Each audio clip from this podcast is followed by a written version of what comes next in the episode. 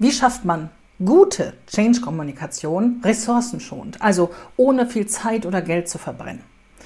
Wir schauen uns heute mal die fünf wichtigsten Punkte an, die zu guter Change-Kommunikation gehören und die ein richtiger Boost dafür sind, dass deine Kommunikation im Change richtig gut wird. Ich bin Stefanie Selmer. Ich berate und begleite Unternehmen in Change-Prozessen seit mittlerweile etwas über elf Jahren. Ich helfe immer dann, wenn es um Kommunikation geht. Also immer dann, wenn es darum geht, Mitarbeiter und Mitarbeiterinnen mit auf eine unbekannte Reise zu nehmen. Schauen wir uns jetzt mal die fünf Punkte an, die ich in den letzten Jahren als die identifiziert habe, die wirklich wichtig sind für gute Change-Kommunikation. Da ist der erste, der erste Punkt ist, dass Kommunikation schon von Anfang an sticky sein muss. Das sagt dir wahrscheinlich was, das ist ja auch in einer Headline mit Sicherheit schon mal irgendwie aufgetaucht. Das muss so sein, dass man dran kleben bleiben möchte, schon beim ersten Touchpoint. Der erste Touchpoint, also der erste Berührungspunkt deines Nutzers, deiner Empfänger mit der Kommunikation muss so gut sein und so fesselnd sein, dass sie dranbleiben wollen, dass sie mehr lesen wollen, dass sie mehr erfahren wollen, dass sie neugierig sind. Es hilft überhaupt gar nichts, wenn du etwas schreibst in einer E-Mail wie Rollout ihres neues neuen E-Mail-Programms. Das will eigentlich keiner wissen. Da braucht es eine Headline, ein, mm, in einer E-Mail ist es die Betreffzeile, auf einem Poster wäre es eine Überschrift, was auch immer das Erste ist, was ins, ins Auge fällt, das muss ein bisschen mehr zum Kleben einladen, zum Weiterlesen, zum Weitergucken, Weiterhören einladen. Der zweite Punkt, der immer wieder vergessen wird, der aber eine so große Auswirkung auf Change-Kommunikation hat, sind Bilder. Es kann so einfach gehen. Es gibt ganz wunderbare Fotoportale, Stockfotoportale, in denen man sogar kostenlos Bilder kriegen kann. Ich verlinke hier mal welche unter diesem Video. Mir fällt auf Anhieb Pixabay oder Pexel ein. Dann gibt es natürlich die ganzen kostenpflichtigen ähm, Stockfotoportale, Adobe Photo und andere. Und viele große Firmen haben vielleicht sogar eigene Bilderpools, in denen man das in denen man suchen kann. Stockfotos sind im Grunde schon ganz schön. Da findest du ganz viele Sachen, die dich auch ganz, ganz weit bringen. Ein toller Boost, da habe ich eine, eine kleine Idee, einen kurzen Tipp für dich zwischendurch ist, wenn du eigene Fotos schießt. Es ist oft ein absoluter Game Changer, wenn ich allein mit dem Handy Fotos schieße von Menschen in der Produktion bei meinen Kunden. Die frage ich natürlich alle vorher, die wissen, dass sie dann da vorkommen. Oder du hast den Lieferanten, du hast Leute, wie sie zusammen in die Kantine gehen. Und das findet sich dann in der Kommunikation wieder. Dann wissen plötzlich alle Menschen, hier geht es um uns. Hier geht es nicht um irgendeine Firma, sondern es geht um unsere Firma und um uns als Personen. Also vielleicht sogar tatsächlich eigene Fotos schießen. Es kann auch mit dem Handy sein. Es ist überhaupt gar kein Problem. Die heutigen Handys kriegen das super hin. Und wenn du einfach das Handy gerade halten und nicht wackeln musst, passt das prima. Der dritte Punkt ist die Story. Storytelling ist ja gang und gäbe. Also das ist überhaupt gar nicht mehr wegzudenken aus dem Businessalltag. Marketing und Sales haben das schon wunderbar adaptiert. Die nutzen das schon seit, seit vielen, vielen Jahren. Da gibt es so Beispiele wie ähm, Harley Davidson macht super Storytelling, macht seine Kunden zu den Helden und sie liefern eigentlich den Traum, die Maschine gibt es gratis. Mhm. Dann gibt es das auch fürs Recruiting mittlerweile. Es gibt viele Unternehmen, die haben Storytelling auch im Recruiting mittlerweile verankert. Auch da machen sie wunderbare Erfolge mit.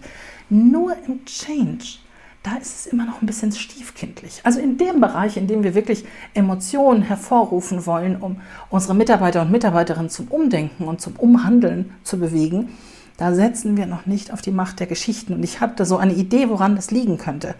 Ich glaube, weil es im Change Management, in der Change-Kommunikation noch so selten genutzt wird und kaum jemand darüber spricht, gibt es einfach noch keine Vorbilder. Wir brauchen Vorbilder, an denen wir uns orientieren können. Und weil es die noch nicht gibt, lassen wir uns noch nicht so gerne darauf ein. Da gibt es zum Glück demnächst ein Buch. Beim Haufe Verlag erscheint im September das Buch Change Stories. Da kriegst du alles an die Hand, was es braucht, damit du eine Change Story für dein Projekt erstellen kannst. Wirklich von der grünen Wiese auf bleibt eigentlich keine Frage mehr offen. Ich finde links hier unten ist ab September erhältlich. Der vierte Punkt, der ganz wichtig ist und der immer wieder vernachlässigt wird in der Kommunikation, ist die Kontinuität. Es ist ganz klar, so ein Projekt kann ganz stark starten. Ein Change-Team, das Kommunikationsteam hat am Anfang noch ganz viel Zeit, naja, verglichen mit dem Rest des Projektes ganz viel Zeit, um alles aufzusetzen, um sich Gedanken zu machen, um Ideen zu entwickeln, Kanäle zu bespielen und alles aufzusetzen, wie es denn sein soll. Und dann, ja, dann kommt der Alltag. Dann geht plötzlich überhaupt gar nichts mehr, weil man so gefangen ist in den Dingen, die dann ad hoc dazukommen. Kannst du dieses kommunizieren? Und wir brauchen hierfür etwas. Und hier hat sich was geändert. Da gibt es einen neuen Termin, da gibt es ein neues Datum. Hier ändert sich ein Tool. Es gibt so vieles, was das Stresslevel einfach hochjagt und dir nicht hilft, um kontinuierlich ein Grundrauschen in der Kommunikation zu haben. Und so geht dann noch ein Tag rum und dann hast du den Newsletter, den du machen wolltest, einmal im Monat doch nicht verschickt. Na, dann geht er halt nächste Woche und wenn dann nicht, dann danach die Woche. Der Podcast, den du eigentlich starten wolltest, na, da sind jetzt auch schon ein paar Folgen überfällig. Es hat also alles nicht so funktioniert, wie du das möchtest. Das Schlimme ist, wenn die Kontinuität nicht stimmt, dann wird das von den Nutzern, von den Empfängern deiner Kommunikation nicht nur als schade wahrgenommen, sondern möglicherweise sogar als negativ. Denn das heißt doch im Umkehrschluss, dass im Projekt so wenig Ressourcen da sind, dass das Projekt gar nicht so wichtig ist. Oder möglicherweise sind wir als Mitarbeiter und Mitarbeiterin, als Person gar nicht so wichtig, dass es dafür notwendig ist, dass man sich um gute Kommunikation, also um ausreichend Ressourcen da kümmert. Hm, die Idee war gut, die Umsetzung nicht. Woran liegt das? Damit schafft man sich mehr Widerstände, als man sie eigentlich hätte, wenn man möglicherweise sogar gar nicht kommunizieren würde. Also in der Kontinuität ist der Schlüssel, sich auf einen Dauerlauf einzustellen, nicht auf ein einmaliges Feuerwerk, sondern auf Dinge, die man tatsächlich verlässlich machen kann.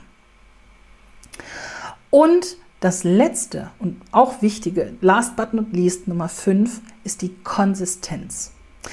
Also es hilft nicht, mal Hü und mal Hot zu machen, sich zu überlegen, ach, jetzt wollen wir einen Podcast starten und dann wollen wir doch lieber eine Posterreihe machen. Oder wir wollen jetzt Videos äh, schneiden und dann lassen wir es mal wieder sein. Oder wir machen den Rückkanal für die eine Kommunikationslinie, machen wir per E-Mail und auf der anderen Seite können die dann die Nutzer Kommentare unter einen Post schreiben.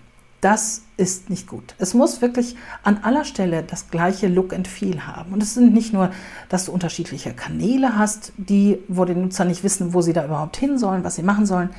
Es geht schon los beim einfachen Look and Feel. Jede E-Mail, die rausgeht, muss das gleiche optische Layout haben. Da können sich Bilder ändern, die Texte ändern sich sowieso. Aber es geht nicht, dass du mal ein Bild einfügst und dann wieder nicht. Dann hast du Schriftgrößen unterschiedlich. Dann hast du, also was auch immer ich da schon an Wust gesehen habe, ich glaube, es war alles dabei und es war erschreckend. Das schaffst du nur, indem du dir Templates aufbaust. Du brauchst ein, ein, du musst nur die Schublade aufmachen und musst passend das Template rausziehen für das, was du gerade kommunizieren willst. Und dann musst du es nur noch befüllen. Das ist am Anfang echt mal eine ganze Stange Arbeit. Besonders wenn du nicht genau weißt, worauf kommt es denn an? Was, was ist es denn? Was macht mir auch bei Templates die Arbeit leichter? Aber wenn du das einmal hast, dann kannst du hinterher innerhalb von Minuten sendefähig sein. Du musst dir keine Gedanken mehr darüber machen, wie du irgendetwas anfängst, wie du etwas aufbaust, sondern du hast immer das gleiche Look and Feel und das macht dir das Leben nochmal sehr, sehr viel einfacher.